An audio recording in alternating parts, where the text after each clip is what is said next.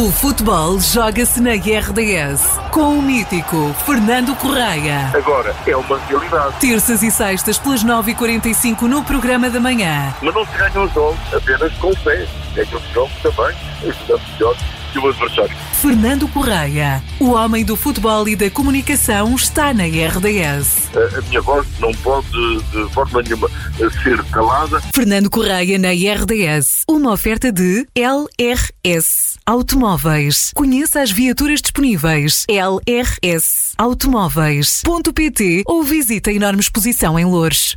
Junta-se a nós o Fernando Correia nesta manhã da rádio de sexta-feira. Olá, Fernando, bom dia. Olá, bom dia, Miguel. E bem-vindo, Fernando. Falamos uh, da taça da Liga. O Benfica ganhou o Aves. Sim, senhor. Vamos começar por aí, mas gostava também Sim. de deixar aqui uma palavra uh, de, de- de alguma emoção e, naturalmente, de parabéns um, à equipa de futebol feminino do Benfica, uh, que estão a um passo dos quartos da, da, É. Champions. O que é, que é de facto um, um feito um, fantástico para o, para o futebol português e ainda bem, porque o futebol feminino bem precisa um, desta, deste esforço do- dos clubes e o Benfica tem contribuído de uma forma de facto notável eh, para eh, também a notabilidade, digamos assim, passa a redundância, eh, do futebol feminino. O empate com o Eintracht Frankfurt 1 a 1 foi de facto excelente e, portanto, temos aí um Benfica eh, feminino cheio de qualidade. Aliás, vai alternando o muito bom com o menos bom. E, e ontem também se viu isso, muito embora eh, fosse apenas circunstancialmente, visto que a equipa do AVS marcou um golo eh, no início da partida, eh, perturbou um pouco o estádio da luz, porque o, o AVS precisava de ganhar por dois golos de diferença, o que era praticamente impossível, digo eu, no estádio da luz, e, mas esse, esse golo hum, madrugador também despertou o Benfica, hum, despertou a consciência benfiquista e, e o Benfica ganhou facilmente por 4 a 1 e está na, na final a 4 da, da Taça da Liga, que, hum, onde, vai, onde vai defrontar o Estoril. Já se sabe, será no dia 24 de janeiro, às 19h45, Estoril-Benfica. A outra meia-final eh, que será no, no dia anterior, 23 de janeiro, também às 19h45, sairá dos jogos que se disputam hoje e amanhã. E amanhã. Ou seja, o Nacional com o Sporting de Braga, exatamente, e amanhã o Tondela Sporting, visto que o Futebol Clube Porto Leixões já não serve para nada, a não ser para, para festejar eh, talvez a passagem de ano, porque o Futebol Clube Porto foi eliminado da Taça da Liga, Exato. com tudo, com toda aquela carga emocional negativa que tem a eliminação do Futebol Clube Porto. O Nacional hum, tem zero pontos, não, não conta também para, para, para, esta, para esta qualificação, mas o Casa Pia tem quatro pontos e o Braga tem um, o que significa que o Braga tem de ganhar ao Nacional e também tem de ganhar por margem que lhe permita ultrapassar o Casa Pia. E, portanto, não é fácil a missão do Sporting de Braga.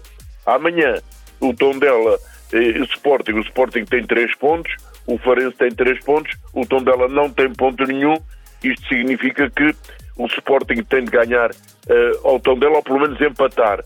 Um, e dizem até, eh, fazendo as contas, que pode perder por um, que não, não tem problema, mas eu acredito que a equipa do Sporting seja capaz de vencer a do Tondela.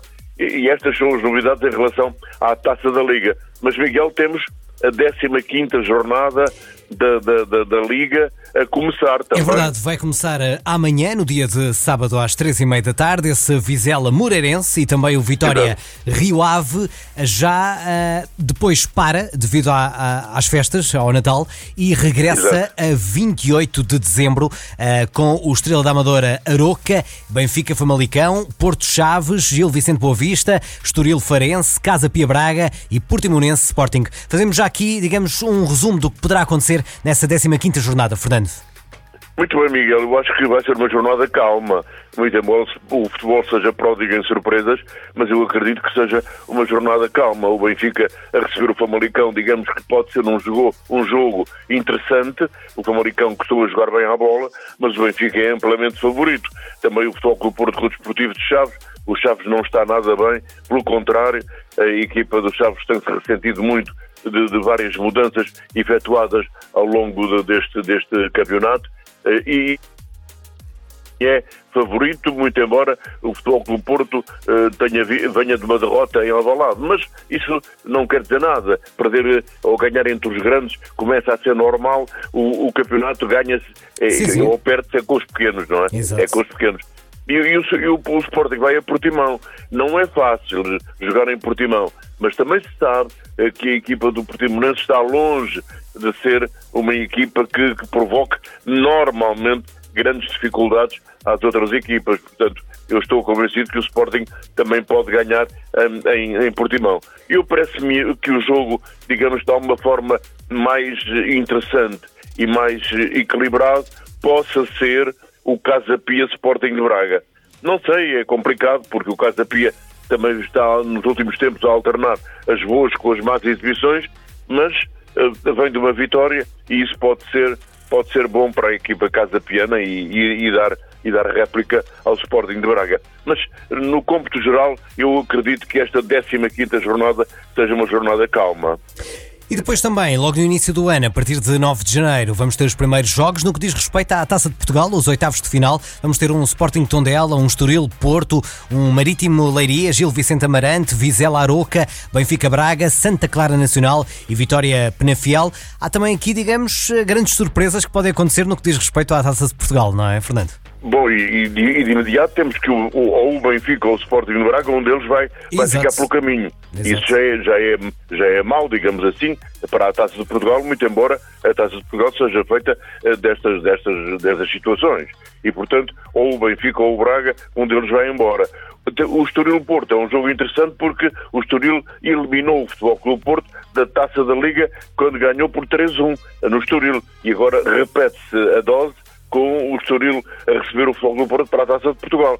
Não há dois jogos iguais, acredito que o Futebol do Porto esteja prevenido e que uh, nesse dia de janeiro já consiga dar outra réplica à equipa de Estoril. Parece uma, uma forma uh, muito, muito uh, interessante de dizer esta coisa. O Porto dar a réplica ao Estoril, mas depois de uma derrota por 3-1 vale tudo, não é? Deve pensar tudo.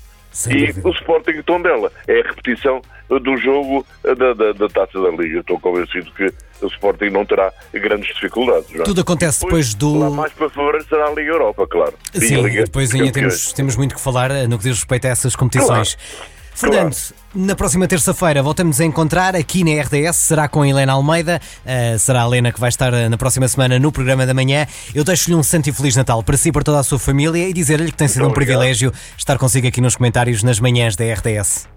Muito obrigado, igualmente também para si para os seus e para todos os ouvintes da RDS. Um bom abraço, bom Natal e bom ano. O futebol joga-se na RDS com o mítico Fernando Correia. Agora é uma realidade. Terças e sextas pelas 9h45 no programa da manhã. Mas não se ganham os jogos apenas com fé. Ganham os jogos também, ajudando melhor que o adversário. Fernando Correia, o homem do futebol e da comunicação, está na RDS. A, a minha voz não pode de forma nenhuma ser calada. Fernando Correia na RDS, uma oferta de LRS Automóveis. Conheça as viaturas disponíveis. LRS Automóveis.pt ou visite a enorme exposição em Louros. Este podcast foi da exclusiva responsabilidade do seu interveniente.